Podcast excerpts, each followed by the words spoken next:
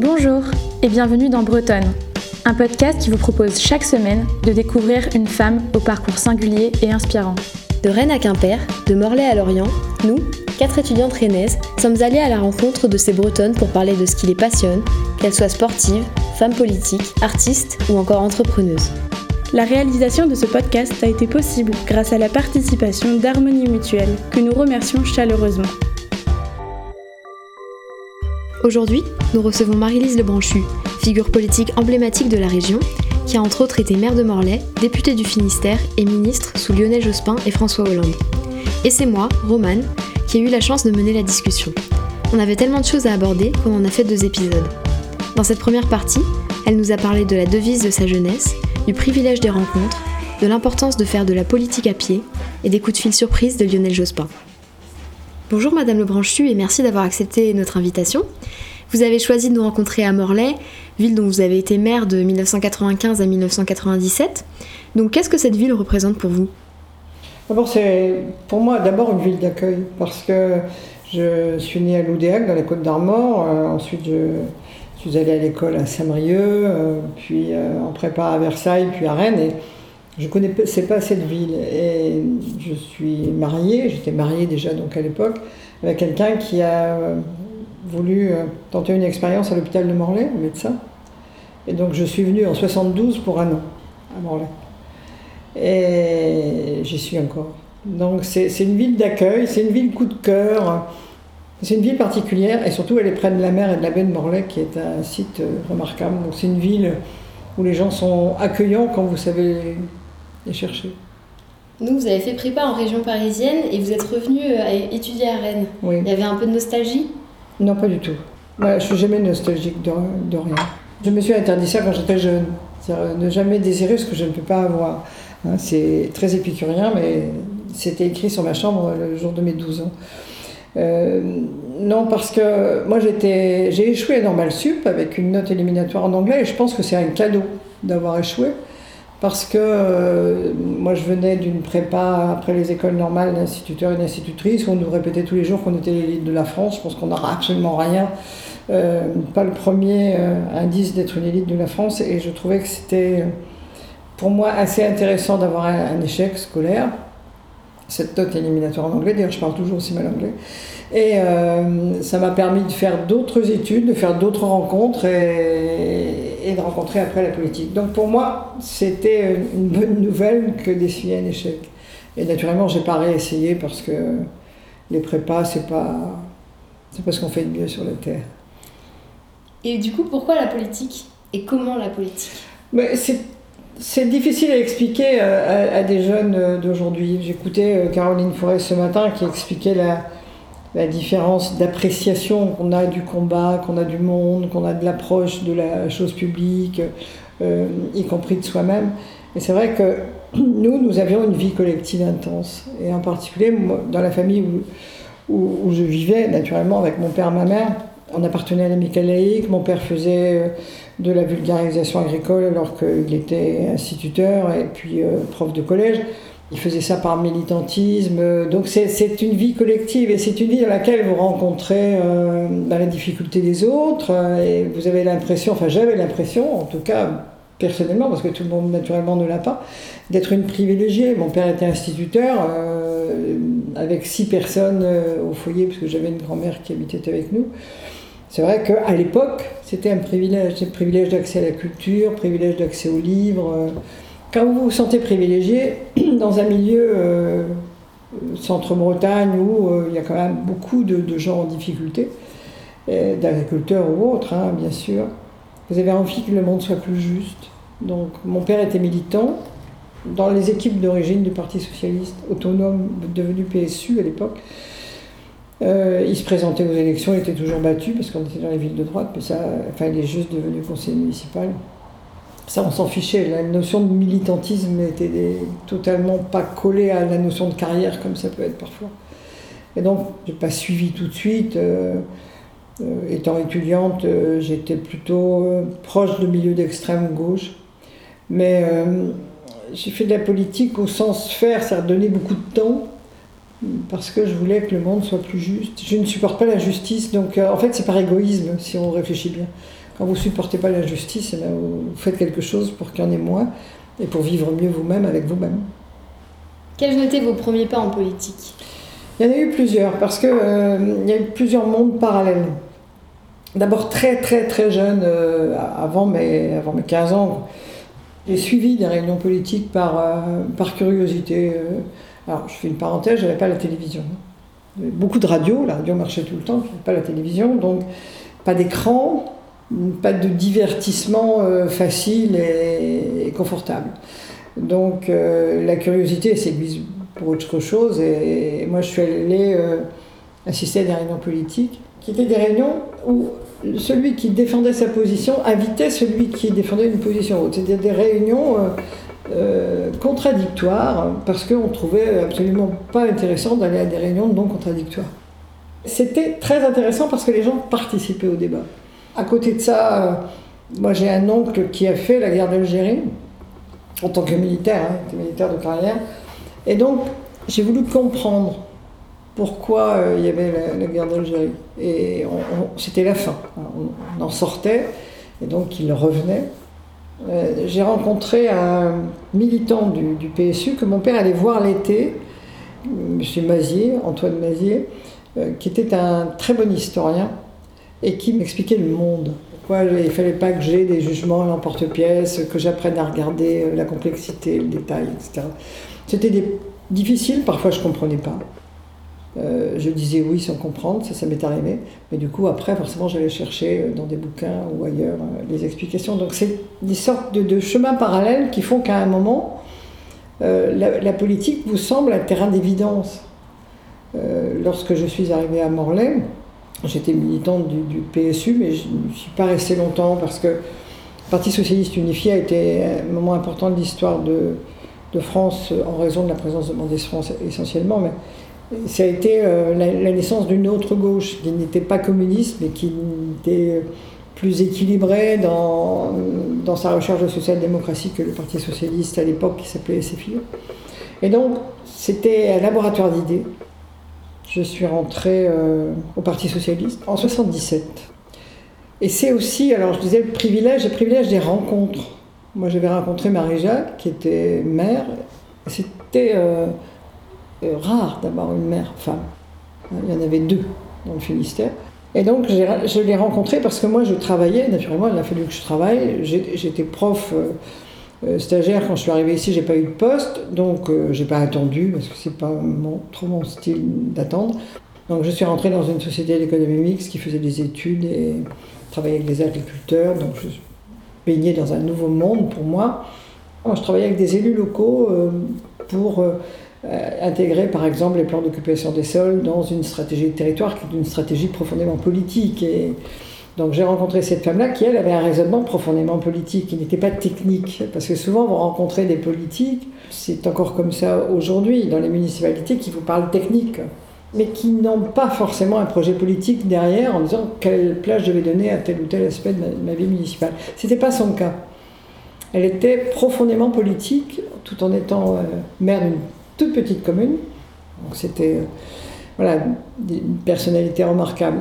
Et du coup, euh, moi, je suis rentrée euh, au Parti Socialiste avec elle. Et puis, ça a été très vite. Les enchaînements se font rapidement dans ces cas-là. Moi, j'ai démissionné de la boîte dans laquelle je travaillais parce que j'étais en désaccord avec son président, qui m'avait gentiment dit, euh, en venant de négociations sur les légumes, tous les socialistes sont des imbéciles. Donc, je lui ai dit, bah, je suis désolée.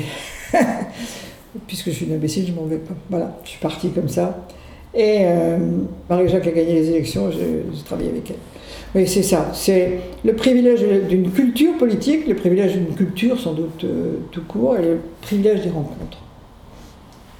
Donc tout ce chemin, euh, ce privilège des rencontres, a mené à des mandats, entre autres maire, député, garde des Sceaux sous Jospin, ou encore ministre de la décentralisation de la fonction publique et de la réforme de l'État sous François Hollande.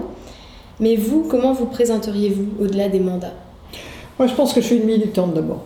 Je crois que c'est ça qui manque le plus euh, à la politique aujourd'hui. C'est-à-dire que euh, Emmanuel Macron, par exemple, euh, n'a jamais milité. On cherche naturellement dans dans la pensée des autres, quelque chose qui vous convient, donc un parti politique, une famille politique, parfois c'est un mouvement, c'est pas forcément un parti, auquel on adhère. Quand on adhère, on, écoute, on apprend, et puis on défend des idées. Euh, quand on défend des idées, ben, il faut aller à la rencontre des personnes, des gens, quels qu'ils soient ou qu'ils soient. Donc euh, porte-à-porte, quelque chose qui vous apprend beaucoup aussi euh, les petites réunions publiques. Moi, je me souviens d'une de celles qui m'a le plus frappé. Euh, euh, je faisais campagne électorale et je suis allé faire une réunion à Plus qui est une commune dynamique mais rurale, c'est-à-dire peu habitée. et je suis allé faire une réunion dans une commune très à droite en me disant bah, on aura 5-6 personnes comme d'habitude. En fait, on avait une vingtaine de personnes et j'avais mis qu'on aborderait les questions internationales. Et les gens sont venus non pas pour moi, je ne suis pas sûr qu'ils aient voté à, gauche, hein. sûrement pas peut-être même certains, mais ils sont venus pour discuter des questions internationales et des relations internationales, de la place de la France dans l'Europe, l'Europe dans le monde. Et à minuit, moi le quart, j'étais obligée de leur dire, bon je suis désolée, mais moi je suis en campagne électorale, il faut que j'aille dormir. Mais c'était extrêmement important, c'est-à-dire que quand vous militez, vous, rencontrez aussi des gens qui ont faim de, de, débats, d'échanges, quand on marre de voir sur des écrans de télévision des gens qui s'arrêtent, euh, qui se coupent la parole, euh, qui font colère, ou bien qui rigolent, ou bien qui... En tout cas, qui sont là pour faire tellement de bruit qu'au fond, le bruit cache euh, la pensée. Il n'y a pas d'échange profond, il n'y a pas d'échange de fond. Et là, moi, j'ai découvert comme ça, qu'en militant, on rencontre des gens qui ont envie de faire du fond. Et après, il m'est arrivé de faire des rencontres en proposant aux gens, alors j'appelais ça un café avec, donc j'allais boire un café dans un café. On n'est ni philosophe, ni sociologue, ni anthropologue après ça, hein. il ne faut pas, faut pas se tromper. Mais en revanche, on a une, appréciation de ce que sont les gens, de ce qu'ils peuvent, vouloir, de ce qu'ils vivent aussi. Le militantisme, euh, c'est une forme de culture que vous allez faire grandir, acquérir. Aujourd'hui, on voit bien qu'il y a un manque profond de militantisme. Alors, il y a des idées, bien évidemment. Hein. C'est qu'elles ne sont pas frottées à la patte humaine, à, ce que sont les gens. Il y a une déconnexion entre le politique qui s'engage et qui veut convaincre, et qui oublie qu'il est là pour euh, convaincre une population qui attend quelque chose de lui, puisqu'il va travailler pour elle, et non pas pour lui. Euh, donc il y a toute une construction de la relation entre le politique et les électeurs, les citoyens, euh, qui se fait très très mal. Parce que convaincre, ça devient vendre des idées. Euh, c'est pas pour rien qu'on voit les mêmes boîtes de marketing qui s'occupent de politique euh, ou de banque en même temps. Et la, communication doit être travaillée, bien évidemment. Vous devez apprendre un langage, vous devez apprendre des mots, vous devez apprendre à être devant quelqu'un. Ça, c'est pour pouvoir communiquer. Mais entre la communication et le marketing, je pense qu'il y a une différence. Alors moi, j'ai toujours choisi ces deux mots. Ça n'a pas de sens. Je veux dire, personne n'a prouvé que communication et marketing, c'était pas la même chose. Hein. Je, je, fais abstraction de ça. C'est mon choix de mots, parce qu'il faut bien en choisir de temps en temps. Il dit qu'aujourd'hui, on confond communication et marketing. Et à force de vouloir vendre ses idées, on en arrive à des situations comme celle qu'on vit aujourd'hui. Vous avez un président de la République qui dit je ferai la retraite à point et qui dit mais pourquoi ils ne veulent pas la retraite à point? Ben, Parce qu'ils n'ont jamais voulu la retraite à point et ils voulaient l'abolition des privilèges. C'est-à-dire que le discours politique de la retraite à point a été bâti par des communicants. Et ces communicants ont dit ben, pour que ça passe, il faut dire faut arrêter les privilèges les privilèges des cheminots, les privilèges de la les privilèges de la fonction publique. C'est-à-dire qu'il y a une construction d'un discours qui ne correspond pas euh, à la réalité qui est l'universalité d'un problème. Comment on peut sortir de cette politique euh, qui est devenue seulement communication? Moi, je pense qu'il faut euh, abandonner les écrans à un moment. De la même façon qu'on dit ça aux petits-enfants. L'écran, c'est la facilité par excellence. D'abord parce que vous pensez que vous trouvez tout dessus. Donc vous n'avez même plus besoin de travailler puisque tout est écrit quelque part et vous allez le trouver. Parce que ça vous fait passer le temps et parce que quand vous avez mis quelque chose sur un écran, vous imaginez, vous voyez par exemple, j'ai 35 000 vues. Moi j'ai un tweet là, il n'y a pas longtemps, 150 000 vues. Extraordinaire. Non, concours de circonstances. Le tweet, c'est un égocentrisme avéré, c'est-à-dire que vous vous sentez tellement indispensable à la pensée du monde que vous donnez la phrase immédiatement euh, suite à un événement, quelle qu'en soit la nature. C'est de l'égocentrisme pur. Mais surtout que ça n'a pas beaucoup de sens. Moi, j'en fais aujourd'hui hein, des tweets. Je suis, ça, je, dois dire que ça m'amuse un peu au sens où c'est euh, la politique un peu divertissement. C'est-à-dire que vous essayez de faire passer un message tout en sachant que euh, c'est pas raccroché à un projet global. Euh. Donc il faut éloigner les écrans et revenir à des choses plus simples. C'est-à-dire que la communication, elle est interhumaine. il faut apprendre à ne pas décrocher ses pieds du sol. L'écran, c'est un peu un avion. Vous voyez, vous, parlez euh, des gens que vous ne rencontrerez jamais. Vous parlez vu du dessus, mais la vie n'est pas là. Donc euh, il faut revenir dans la, dans la vie. Moi je dis toujours aux jeunes, il faut faire la politique à pied. Tant que vous n'aurez pas été reconnu comme militant politique, rabroué ou écouté ou interrompu ou accroché par quelqu'un, euh, il vous manquera quelque chose. Et c'est pas une, je pense que on a cru que c'était une vieille méthode mais je, pense que c'est une méthode essentielle. Il y a quelque chose qui manque quand on va du livre à la fac euh, ou à la grande école, en passant par les écrans et en atterrissant directement à l'Assemblée ou ailleurs, euh, au gouvernement. Il y a quelque chose qui manque. Sauf si on a une vie euh, ordinaire. Je dis ordinaire, quand j'étais ministre de la Justice, je faisais mes courses dans un centre commercial. Les gens m'arrêtaient, posaient des questions, voilà. Il y avait des gens qui venaient m'engueuler, carrément. Euh, parce que le divorce de la fille s'était mal passé et que forcément la justice était toujours du côté des hommes, euh, mais ça vous permettait, ça me permettait d'expliquer, de dire comment les choses marchaient. Il faut continuer à vivre.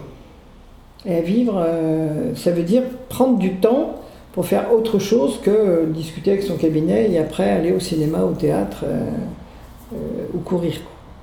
Il faut rencontrer les gens. Il faut se faire alpaguer.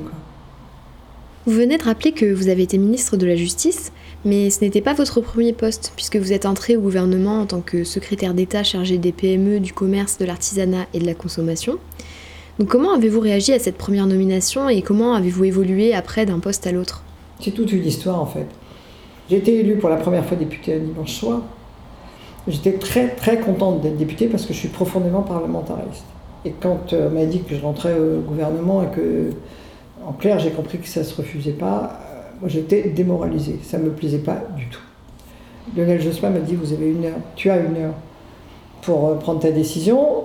Tu as le temps de passer trois coups de fil. Donc j'ai appelé mon mari qui me dit Tu as toujours fait ce que tu voudrais, ce que tu voulais, c'est pas aujourd'hui que je vais te donner un avis. Mon fils qui était à la maison a dit oui, à condition que tu sois jamais dans Paris Match, gala voici, euh, et maintenant il ajouterait closer. Mon père m'a dit Est-ce que tu crois que tu en es capable? C'est exactement ça qui est la bonne phrase. Quoi. Ouais.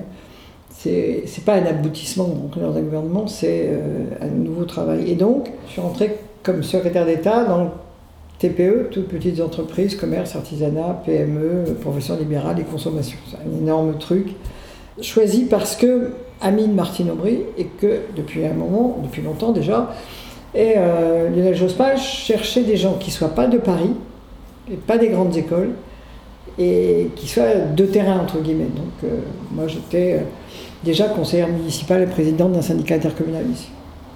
Donc plus tard, parce qu'il y, a eu un souci, il m'a proposé d'être secrétaire d'État à la santé. Et là j'ai refusé parce que mon mari est psychiatre des hôpitaux, et je me disais que je connaissais tellement bien la psychiatrie que j'allais être focalisée là-dessus. J'aurais eu du mal à prendre du champ par rapport à l'ensemble des, questions de santé. Donc j'ai dit euh, à Lionel Jospin, je ne veux pas, parce que je ne vais pas être une bonne secrétaire d'État à la santé, je vais être focalisée sur euh, ce que je connais mieux, c'est-à-dire les hôpitaux secondaires et la psychiatrie. Et je lui ai dit à la fin, parce qu'il t'es pas content quand même que je refuse. Je lui ai dit, écoute, je te promets que si tu me proposes autre chose, j'accepterai sans rien dire. Donc, le jour où il m'a dit ministre de la Justice, j'avais pas le choix. C'était la parole donnée, je respecte ma propre parole. Donc, je lui ai dit oui, tout en me disant, oh là là. Mais bon. D'autant que ce qui est drôle, c'est que j'étais au banc au Sénat, on défendait une loi qui était, à mon avis, essentielle et qui a malheureusement été effacée ensuite, euh, et c'est très dommageable, qui s'appelait les nouvelles régulations économiques. J'étais en train de défendre l'aspect commerce, c'est-à-dire grand commerce, et je savais que le lendemain, la personne qui devait venir défendre l'autre aspect du droit euh, de cette loi, c'était euh, la ministre de la Justice. Donc je suis revenue le lendemain défendre l'autre euh, bout. Je savais qu'il y avait ça, c'était difficile. Et en plus, il y avait une grève des avocats prévue, une grève des magistrats prévue, et la pénitentiaire était en grève aussi. Quand euh, Lionel Jospin m'a téléphoné, ce qui était drôle, c'est que j'étais au Sénat.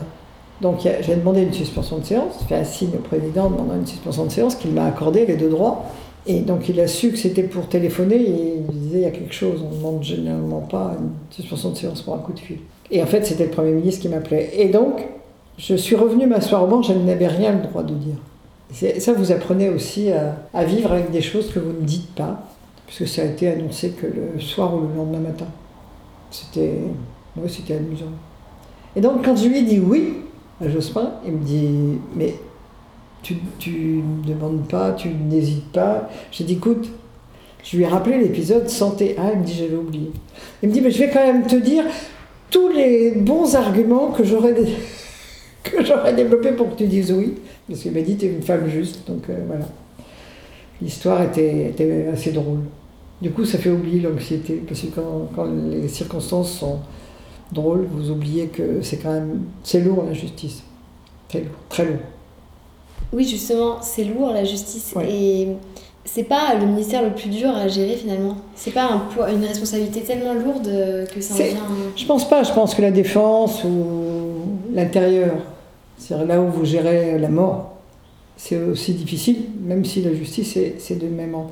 C'est très lourd parce que les gens ne se, rendent pas compte ou ne voient pas ça, et tant mieux. Vous gérez en fait tous les échecs de votre société. C'est à partir du moment où vous avez des, dizaines et des dizaines de milliers de personnes en, prison. C'est quand même que on a échoué quelque part, soit dans leur prise en charge, soit, soit dans les règles de droit, soit dans l'environnement familiale, euh, de société, de quartier, etc., etc., etc. Vous gérez les échecs. Et vous êtes le dernier rempart. La justice, c'est le dernier rempart. Je dis toujours, la société, c'est un patchwork. Les gens sont différents, il y a des choses différentes. Il y a un fil qui coule le patchwork, mais si le fil craque, c'est la justice qui doit réparer.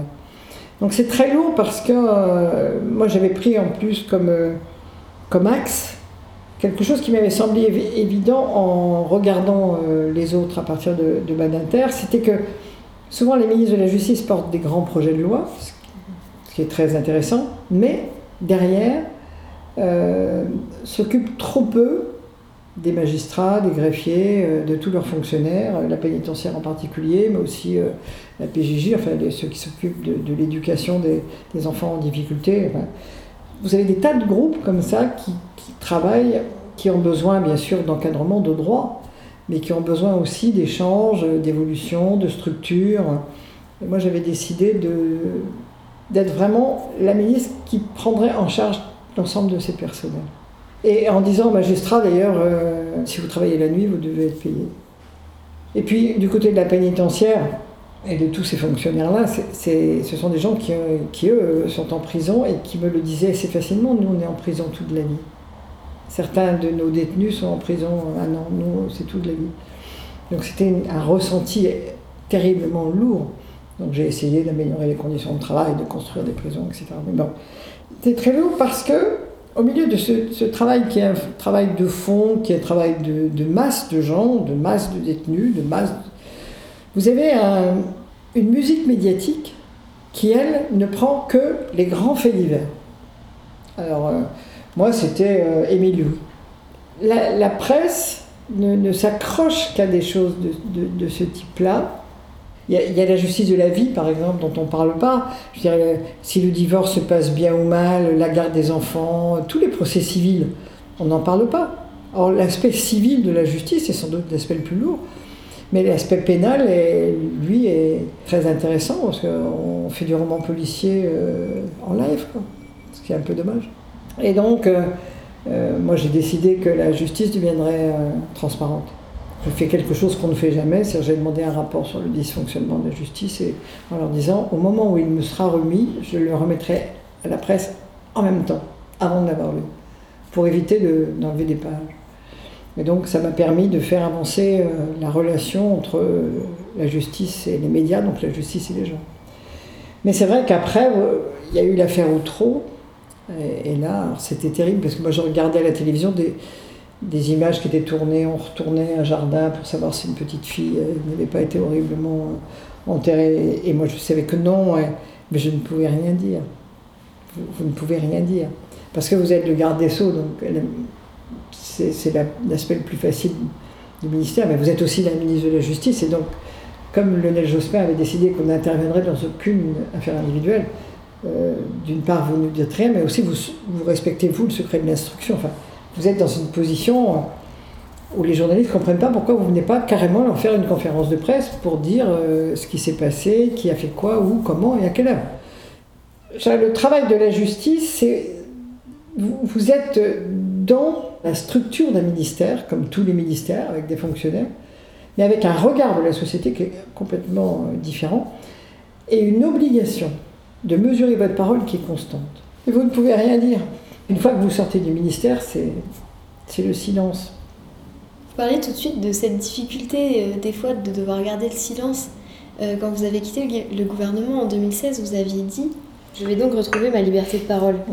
Et ma question, si la parole est contrainte euh, quand on est ministre, est-ce que l'action l'est également? Ah bien sûr. Bien sûr, vous, êtes forcément contraint parce que euh, d'abord, vous n'êtes pas tout seul, vous êtes dans une équipe gouvernementale. Moi, je pense que le poste le plus intéressant, celui d'ailleurs que j'aurais dû prendre, mais j'aurais eu du mal, c'est celui de président de la République. Hein, c'est beaucoup plus intéressant parce que vous initiez une politique et c'est vous qui arbitrez in fine. Quand on n'est pas en période de cohabitation, ce qui est maintenant le cas depuis euh, l'adéquation entre le, mandat du président et celui de l'Assemblée législative, vous, initiez la politique, après vous donnez des ordres et vous arbitrez. Et c'est le poste le plus confortable. En plus, vous avez énormément de conseillers. Euh, tous les ministres doivent mettre leurs conseillers à votre disposition. Moi, j'étais toujours, ça fait rire tout le monde, c'est un des postes les plus faciles en termes de travail. Euh, quand vous êtes ministre, vous êtes soumis au Premier ministre, bon, qui lui fait arbitrer, parfois vous êtes arbitré directement par l'Élysée, mais vous ne faites pas vos propres choix. Donc, euh, euh, sur la loi de décentralisation, par exemple, j'ai pris un parti pris politique, qui était de dire la décentralisation a créé de la concurrence entre les territoires.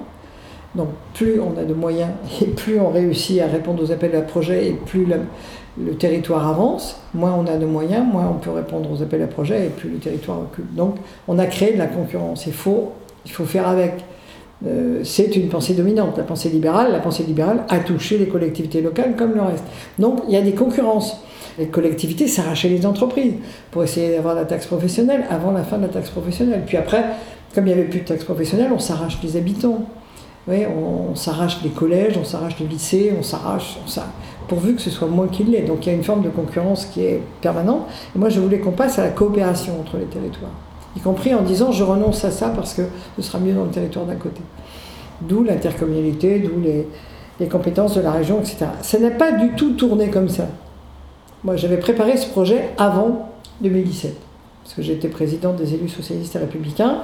On en avait beaucoup discuté avec beaucoup d'élus, et donc on avait une loi cadre, une trentaine d'articles, et après on devait bien sûr décortiquer quelques compétences, mais c'était surtout une, forme de loi cadre qu'on voulait défendre. Et puis, euh, quand on est arrivé après 2017, donc François Hollande, qui savait ce que j'avais fait, m'a dit bah, Tu vas continuer, tu vas prendre ça en cohérence avec la fonction publique et la réforme de l'État. Donc, ok, pas de problème, ça ne me faisait pas peur, je connaissais les ministères, je savais déjà qui pourrait venir travailler avec moi, je pas de soucis. Euh. Mais il y avait des états généraux du, du, Sénat qui étaient en cours, qui avaient été suspendus pendant la campagne présidentielle, qui ont repris, qui devaient se terminer le 15 juillet, mais les états généraux ont été prolongés jusqu'au mois d'octobre. Et là, François Hollande m'a dit, ben, quand je lui ai présenté le projet le 13 juillet, ou le 14 juillet, il me dit, ben oui, mais maintenant, tu attends la fin des États généraux du Sénat. Et il faudra en tenir compte. Et il a fait un discours euh, à la fin des États généraux qui ne correspondait pas déjà à ce que nous, on avait fait. Vous voyez, j'étais complètement contrainte là. J'ai reçu tous les élus qui, voyant euh, ben, que le champ était ouvert, sont tous venus faire un marché, leur marché de compétences, euh, de ressources.